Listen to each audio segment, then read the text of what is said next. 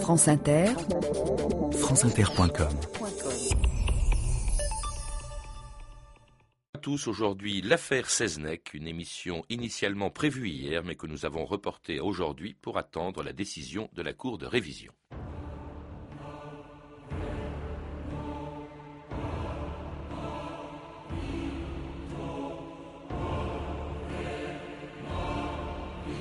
Il n'y a que les coupables qui demandent pardon. Guillaume Seznec.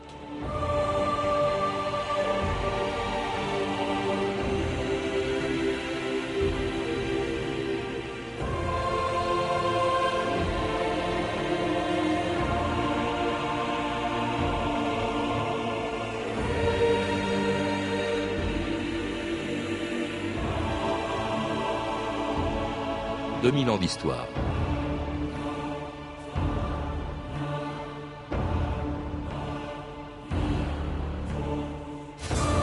En refusant hier la réhabilitation de Guillaume Seznec, la justice mettait un point final à une affaire qui dure depuis 82 ans. Depuis qu'en 1924, Seznec avait été condamné aux travaux forcés à perpétuité pour le meurtre d'un conseiller général du Finistère dont on n'a jamais retrouvé le cadavre.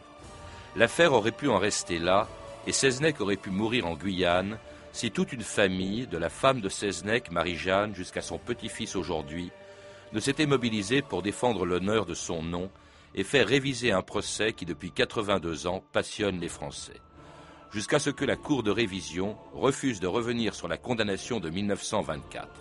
Claire Servageant, hier à 14h sur France Inter. La Cour de révision refuse de décharger la mémoire de Guillaume Seznec. Elle rejette le énième recours en révision déposé par la famille de cet homme condamné en 1924 aux travaux forcés pour la mort de Pierre Kemner, un meurtre qu'il avait toujours nié. Pourtant, cette fois, la famille de Guillaume Seznec y croyait car la demande de révision avait été déposée par la chancellerie. Finalement, la justice a dit non. La justice aujourd'hui avait rendez-vous avec l'histoire.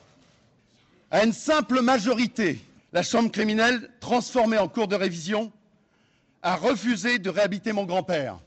La justice a ainsi complètement raté une occasion historique et unique de montrer à son plus haut niveau qu'elle était capable de reconnaître une erreur judiciaire.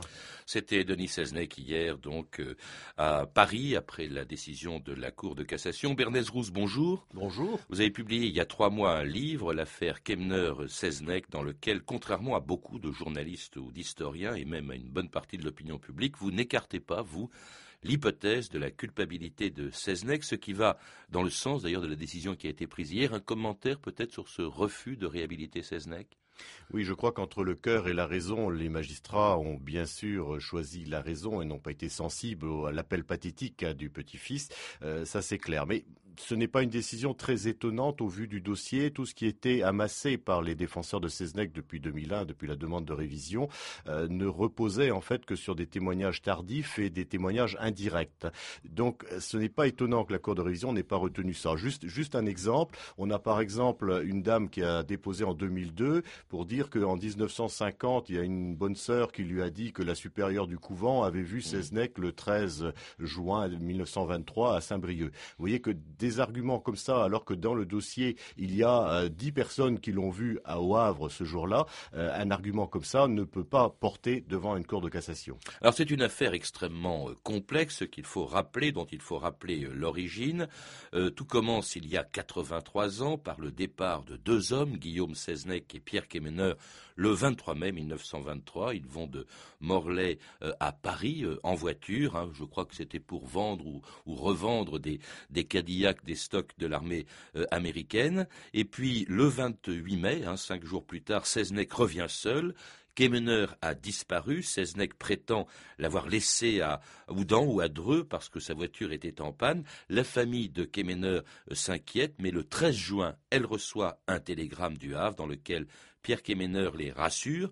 Le 20 juin, on retrouve au Havre la valise de Kemener avec une promesse de vente, la vente d'une maison qu'il promet euh, à Seznec, et il n'en faut pas plus pour que la police soupçonne Seznec d'avoir assassiné Kemener, rédigé lui-même la promesse de vente et le télégramme, et euh, cela donc euh, devant la police qui commence à enquêter. Non.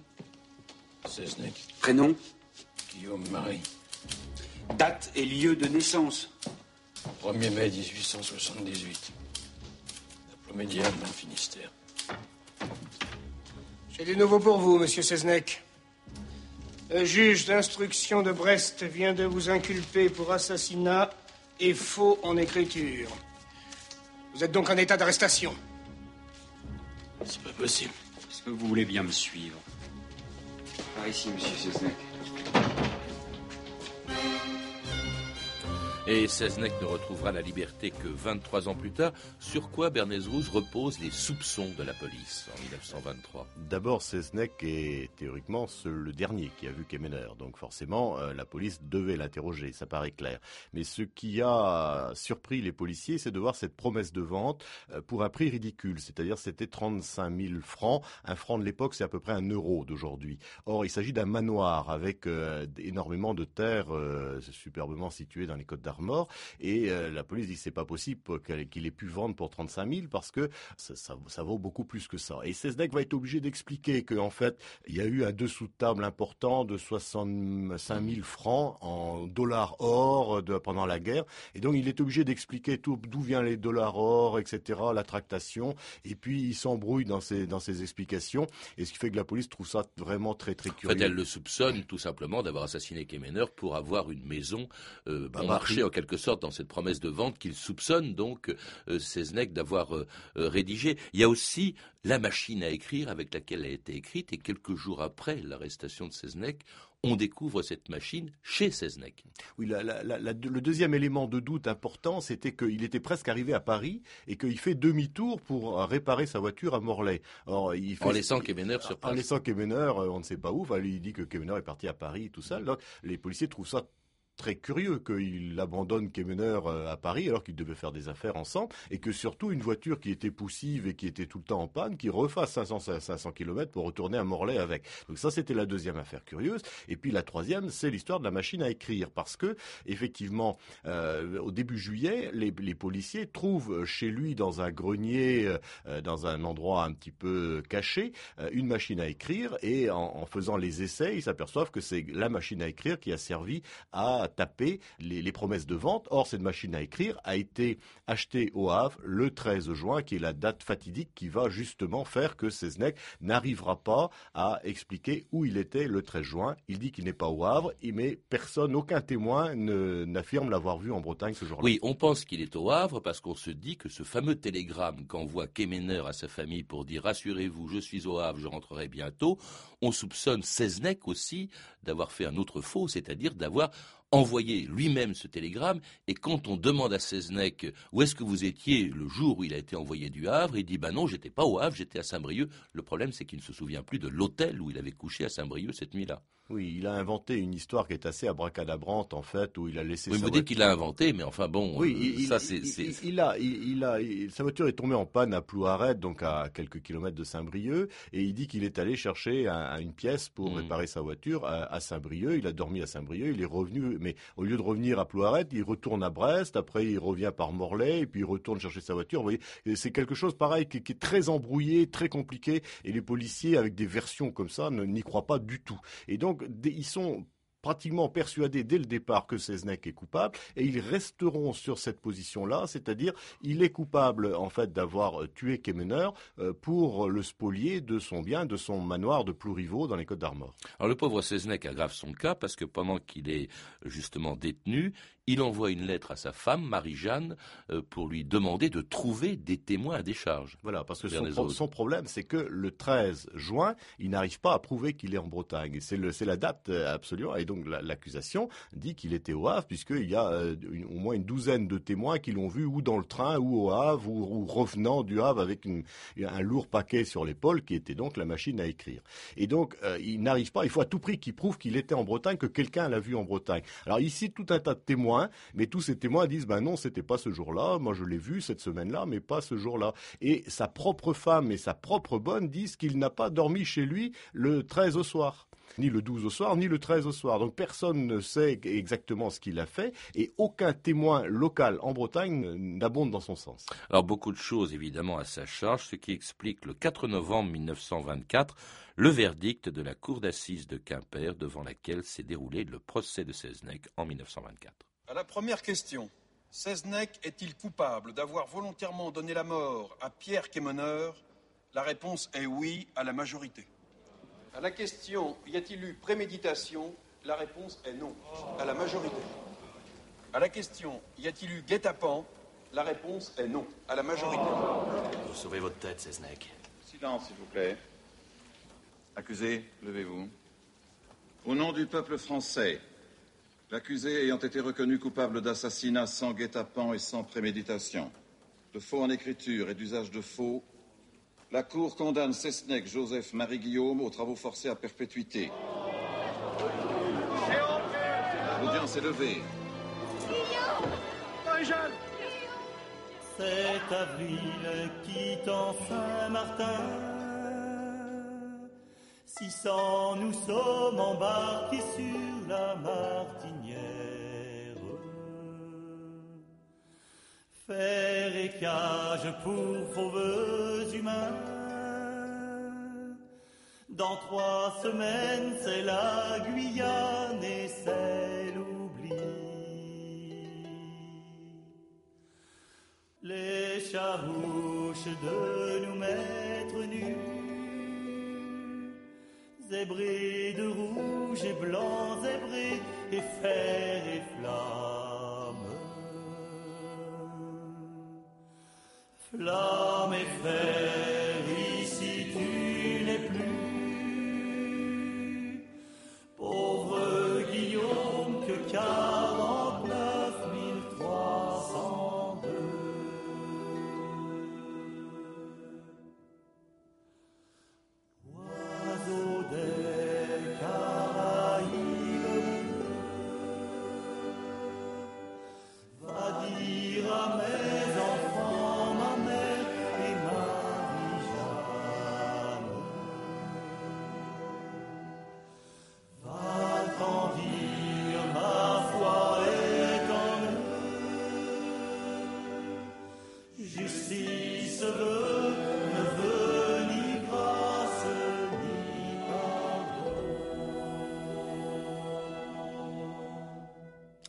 c'était Triane, une très belle chanson sur Guillaume Seznec, Le Bagne, le bagne de Guyane, où Seznec arrive en 1927 avec le matricule 49302. Euh, il, euh, il y arrive trois ans après sa condamnation en 1927, donc il y restera 20 ans. Alors il y serait mort si, après sa condamnation, sa famille ne s'était pas mobilisée pour faire réviser immédiatement son procès. D'abord, il y a sa femme, euh, Marie-Jeanne. L'affaire Kemener devient à ce moment-là l'affaire Seznec. Sur quoi, Bernays Rousse, se fonde la défense de Seznec Alors d'abord, il faut savoir que la, décision qu'on vient d'entendre là, s'est faite dans la confusion. Toute l'accusation donnait un, assassinat, c'est-à-dire avec préméditation. Or, les jurés on- n'ont pas suivi. La- la- On l'a entendu. Il n'y a pas eu préméditation. il n'y a pas eu préméditation, il y a donc eu meurtre. Et en fait, on sait maintenant qu'il y a quelqu'un dans le, les- bah, parmi les jurés qui a dit, mais c'est simplement parce qu'ils se sont battus dans la voiture, parce que la femme de Seznec était la maîtresse de Kemener. Et donc, il y a eu une histoire. Bon. Alors, c'était évidemment des rumeurs hein, totalement infondées. Et puis, en fait, les, les, ce qui montre bien que les jurés ne croyaient pas complètement dans la thèse policière de, de, de préméditation, de quelque chose vraiment très organisé, etc. Et donc, ils ont déjà, il y a eu un premier recul, il y a eu une première confusion. Et la deuxième chose, c'est que les jurés se sont trompés. Dans un premier temps, ils ont, il y en a un qui, qui a pas trop compris ce que c'était la préméditation, qui a dit oui, il y, avait Mm. préméditation. Et après, ils sont revenus là-dessus parce que c'est, enfin, ils, ils se sont, ils n'ont pas trop compris. Donc voilà. On, on a beaucoup contesté quand même ce procès, Bernays Rousse. Pas à l'époque, Euh, hein, pas à l'époque. La, la contestation ne commence Oui. qu'un tout petit peu plus oui, tard. mais quand même, il n'y a pas de Euh, bon, il y a un mobile, mais tout ça se repose euh, uniquement sur des présomptions et, sur donc la conviction intime des jurés. Bon, ça c'est la loi française. Enfin, il n'y a pas de preuves matérielles concrètes. Il y a des suppositions. Et puis alors surtout, on a euh, accusé justement le ce procès d'avoir fait la part belle aux témoins à charge et pas tellement aux témoins à décharge. Il y a beaucoup de témoins qui disent avoir vu Kemener après la date supposée de sa mort, ils l'auraient vu à Paris. Oui, il y en a quatre. hein. Donc les quatre ont été entendus au procès. Hein. Les quatre se sont expliqués, ont été euh, donc euh, normalement entendus, euh, sans sans qu'ils soient très crédibles, parce que il y avait des gens qui étaient qui étaient vieux. Et en plus quelque chose qui est terrible, c'est qu'il y a quelqu'un qui a prétendu l'avoir vu, alors qu'il y a un autre de ces, ces quatre témoins là qui l'a vu au même moment à Paris et l'autre l'a vu à Rennes. Donc vous voyez, donc du coup évidemment ça, a décrédibilisé complètement la défense de Seznec qui n'a pas pu faire valoir et, le principal témoin qui est François Leher était lui euh, déjà avait eu des problèmes parce qu'il était passé aux assises pour viol et il avait euh, d'énormes problèmes judiciaires et une très très mauvaise réputation, ce qui fait qu'on on ne l'a pas cru non plus. Et on sait, moi j'ai recueilli effectivement dans des, des, témoignages plus tard en, en 46-47, puisque la police s'est s'est de nouveau occupé de l'ER parce que pour des faits de collaboration et que l'ER a, a dit à un policier qu'il avait fait un faux témoignage à l'époque. C'est qu'il a dit qu'il a fait effectivement rencontrer Kemener à Paris, mais pas à la date où il a dit. Oui, mais enfin, Berdesrouz, il y a aussi quelque chose d'autre qui est très troublant, c'est que six des jurés ont regretté le verdict de 1924 et ont dit qu'au fond, ils avaient peut-être envoyé au bagne un innocent. Oui, tout à fait, mais c'est normal. C'est-à-dire que dès, dès, 1925, bon, la Cour de cassation est saisie évidemment et, et rejette le, un premier appel. Le, le, la première chose importante, c'est 1926. C'est-à-dire, il se passe deux choses.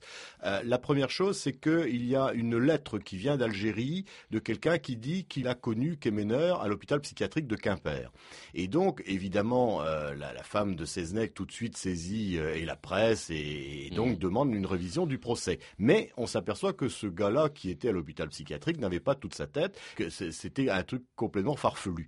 Et tout de suite après, la semaine d'après, on retrouve Gerdy à Paris. Les journalistes retrouvent Gerdy à Paris et Gerdy, qui est le commanditaire des Cadillacs à Paris ou des voitures américaines, euh, ou le commanditaire supposé au moins, euh, ce Gerdy-là, on a dit pendant le procès qu'il n'existait pas, que c'était une pure invention de Seznec. Or, dès qu'on a trouvé ce Gerdy-là, on aurait dû refaire le procès parce que mmh. euh, c'était le personnage clé, mais on verra que tout ce qui concerne le trafic des Cadillacs a été totalement occulté mmh. pendant l'instruction sur la demande de Seznec. En tout cas, tout le monde se demande si Seznec est véritablement coupable, y compris le directeur du bagne de Guyane qui allait demander la grâce de Seznec à Paris. Voilà, je voulais vous prévenir. Je pars en congé en France. Et en raison de votre bonne tenue, j'ai l'intention de lui parler de vous, ministre. Faites une demande de grâce. Et je vous promets de l'obtenir. Une demande de grâce. Et je vous remercie, je ne veux pas être gracié. Il n'y a que les coupables qui demandent pardon. Moi, je suis innocent. Mais je sais, Zizek. Mais une grâce vous permettrait de retrouver vos enfants. Je veux rentrer la tête haute. La seule chose qui puisse me satisfaire, c'est la révision de mon procès. Et la reconnaissance de mon innocence. C'est en Guyane que se trouve le pénitencier et les principaux camps de Forçat. Quant aux relégués, ils vivent à Cayenne ou aux environs immédiats. En créant ce bagne, le législateur espérait obtenir les classifications indiquées par la durée des peines, autant que par l'âge et le caractère des individus.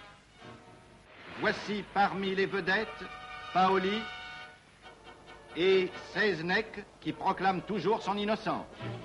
C'était une archive pâtée de 1937. Seznec qui a toujours effectivement proclamé son innocence, euh, qui ne voulait pas de la grâce, qui voulait la réhabilitation. Alors il trouve quand même, tous ceux qui le défendent, un soutien inattendu. C'est un des policiers chargés de l'enquête et qui était tout simplement Pierre Bonny. Alors Pierre Bonny, ça dit peut-être plus grand-chose à, à qui que ce soit aujourd'hui, mais c'est quand même un policier qui est devenu un collaborateur pendant la Deuxième Guerre mondiale et qui, avant d'être condamné euh, à mort et fusillé, a dit un, c'est moi qui ai mis la machine à écrire qui accablait Seznec euh, chez Seznec. Deux, il regrettait d'avoir fait condamner un innocent. Alors Pierre Bonny dit ça euh, juste avant de passer à la guillotine. Et euh, j'ai retrouvé le même parallèle chez François Leher, qui donc aussi a collaboré pendant la guerre et qui se trouve dans un camp de prisonniers euh, donc tenu par les Américains à, Saint-Pabu dans le Finistère. Et il va avoir exactement la même démarche, c'est-à-dire il est persuadé qu'il va être fusillé. Et le jour avant, il, il dit donc dans un, un, interrogatoire fait par la police, c'était des, des Canadiens québécois qui faisait à cause du français, euh, il dit euh, que c'est moi qui ai tué Kemener.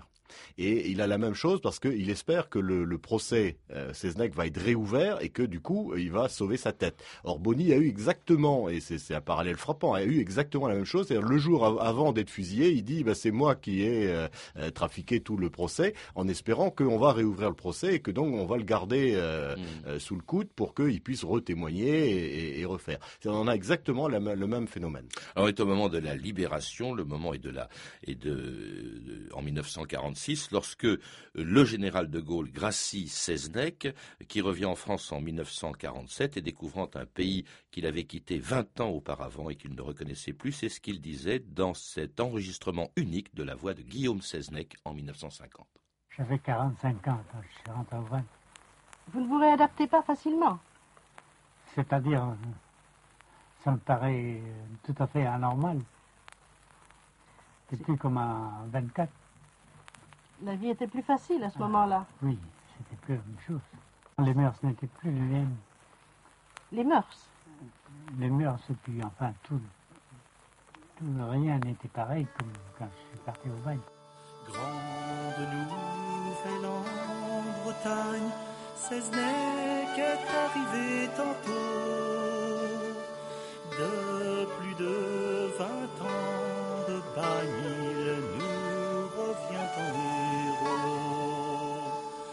Grande nouvelle en Bretagne, de Nantes jusqu'à Landerneau.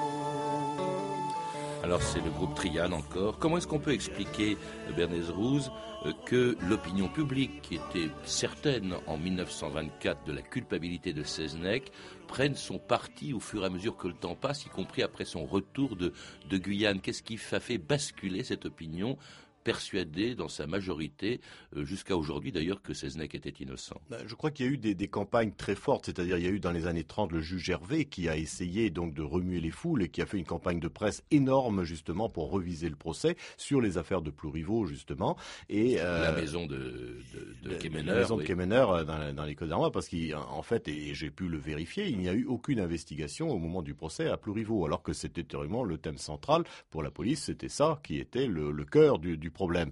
Or, il n'y a eu, personne n'est allé voir. Le premier qui va voir, c'est le juge Hervé. Le problème, c'est qu'il reprend euh, l'enquête dix ans après, et dix ans après, il essaye de changer les dates, etc., mmh. alors que c'était lui qui avait fait les, les PV. L'opinion, elle se perd un peu, parce que c'est très compliqué, cette affaire. Il y a quand même l'action euh, de la famille, on l'évoquait, il y a eu Marie-Jeanne, la femme de, de Seznec, puis quand elle est morte en 1931, le relais a été pris par la propre mère de Seznec, et puis par ce, son petit-fils, hein, qui depuis 30 ans se bat euh, pour euh, la réhabilitation de son père. On l'écoute d'ailleurs en 2001 quand il croyait être arrivé pratiquement à le faire réhabiliter, euh, quand le garde des Sceaux, Marie-Lise Lebranchu, avait décidé de rouvrir le procès. C'est une lutte de 78 ans Jusqu'ici, c'était moi qui le demandais. Avant, c'était ma mère, c'était mon grand-père. Maintenant, c'est le garde des Sceaux. C'est une autre paire de manches qui va se, qui va se produire. Denis Seznec, avez-vous aujourd'hui même un souvenir d'enfance qui vous revient en mémoire? C'est une phrase de ma grand-mère, Marie-Jeanne, la femme de mon grand-père, qui est morte dans la misère et qui a meuté les foules pour mon grand-père. Elle est morte à 47 ans. Mais quand mon grand-père est parti au bagne, elle écrit à Paul Doumer, le président de la République, la seule lettre qu'elle lui écrit. Et vous savez une phrase qu'elle écrit dans cette lettre qui me touche terriblement. Elle dit un jour, un enfant de mes enfants vous fera rendre gorge de l'injustice que vous avez fait subir à leur père. Eh bien, j'ai le sentiment que ça se réalise. Alors on imagine la déception de Denis Seznec qu'on entendait il y a cinq ans, on l'imagine bien sûr euh, euh, aujourd'hui avec la décision qui a été prise euh, hier de refuser la réhabilitation. Si Seznec était innocent, quelles sont les autres hypothèses? Vous les passez en revue, Bernays Rousse, dans votre livre, qui expliqueraient la disparition de Kemener. On parle par exemple, on dit que Kemener serait parti à l'étranger. Oui, c'était la thèse de, Frédéric Potcher de dire qu'il était parti aux, Amériques, hein, où il avait, il avait quelques relations d'affaires, euh, également en Grande-Bretagne. Donc, euh, mais bon, personne, on n'a pas trouvé trace de lui ni en Amérique, etc. Donc, ça, ça, reste une hypothèse qui est totalement, pour le moment, infondée. Il y a une deuxième hypothèse et que donc un meurtre familial, c'est-à-dire que de dire que c'est son frère et son beau-frère, donc le notaire Pouliquin, qui l'aurait tué au manoir de Plouriveau, euh, donc suite à, des événements qui se seraient déroulés vers le 25-26 mai. Bon, là aussi, ça a été une campagne très forte on ne peut pas. On ne peut pas aller au bout de cette hypothèse parce que bon, il y a eu décision de justice là-dessus parce que Pouliquin et, et, Louis Kemener avaient porté l'affaire en justice et donc l'affaire est aussi classée. On, parle aussi d'un complot hein, visant à faire disparaître Kemener qui serait mêlé à un trafic de Cadillac. Justement, c'était quand même la raison de leur départ à Paris en direction de l'URSS. Oui, alors c'est la seule hypothèse qui me semble intéressante et à creuser. Je suis très déçu de cette euh, de tout ce qui s'est passé depuis 2001 parce que ni les avocats de Cesnec ni d'ailleurs la Cour de cassation n'a vraiment fait d'investigation sérieuse sur euh, le, un trafic de Cadillac, sur le gang des Cadillacs. Or moi j'ai pu montrer dans mon livre qu'il y avait autour de Brest et de Saint-Nazaire qui étaient les gros centres américains, il y a eu énormément de trafic, mais alors des, des trains entiers, des centaines de voitures qui ont été volées et qui ont été euh, dispatchées à travers la France. Donc, il y avait un, oui. il y avait un trafic de Cadillac, ça c'est clair. C'était des, des, des, des, Cadillacs de, des stocks de l'armée américaine, pardon, de la Première Guerre mondiale. Qui étaient revendus par euh, les, les, services. Il y avait un, un, un ministère, un sous-ministère en fait des, stocks américains et qui étaient vendus par eux. Donc il y avait aussi un stock ici à Paris sous la Tour Eiffel. Et donc il y a eu tout un tas de trafic là-dessus. Et quand la Cour de cassation nous dit que ce trafic n'est pas avéré, je reste euh, assez pantois parce que ce qui a pu arriver, c'est que effectivement, et c'est à mon avis la seule chose qu'il faut encore creuser, qu'on peut voir, euh, si A effectivement quitté Kemener et donc Kemener a pris le train pour Paris. Il a rencontré ces gens-là qui trafiquaient ou qui voulaient acheter des voitures américaines pour les revendre aux Russes, ce qui était illégal à l'époque, mais euh, Kemener les a rencontrés. Ces gens-là, c'était des ferrailleurs, c'était des gens qui travaillaient dans les pièces détachées d'automobiles. Il y avait tout un, euh, la, presse à l'époque avait appelé ça le gang des Cadillacs.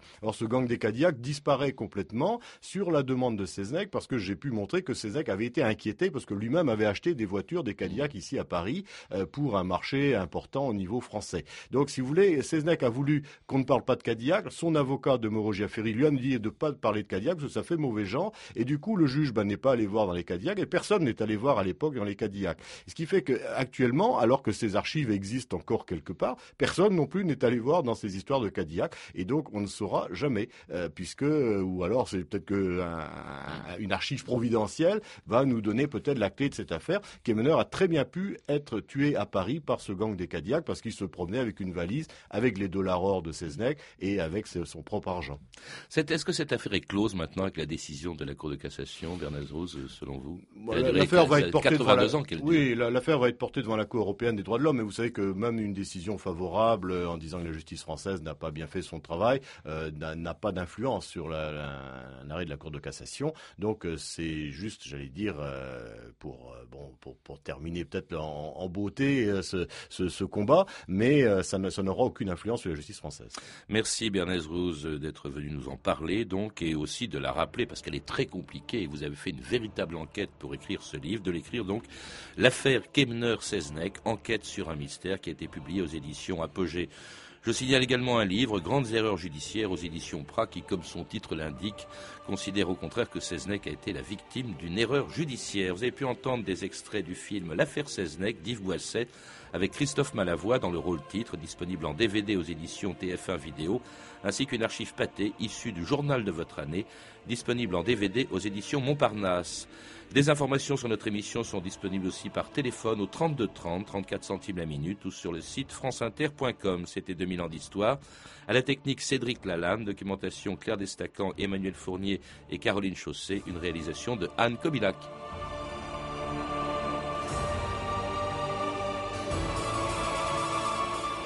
Le programme de la semaine prochaine dans 2000 ans d'histoire, lundi les débuts de la télévision, mardi la conquête des pôles, mercredi Notre-Dame de Paris, jeudi une histoire du sel et enfin vendredi les arts de la table. Bonne fin de semaine à tous et à lundi.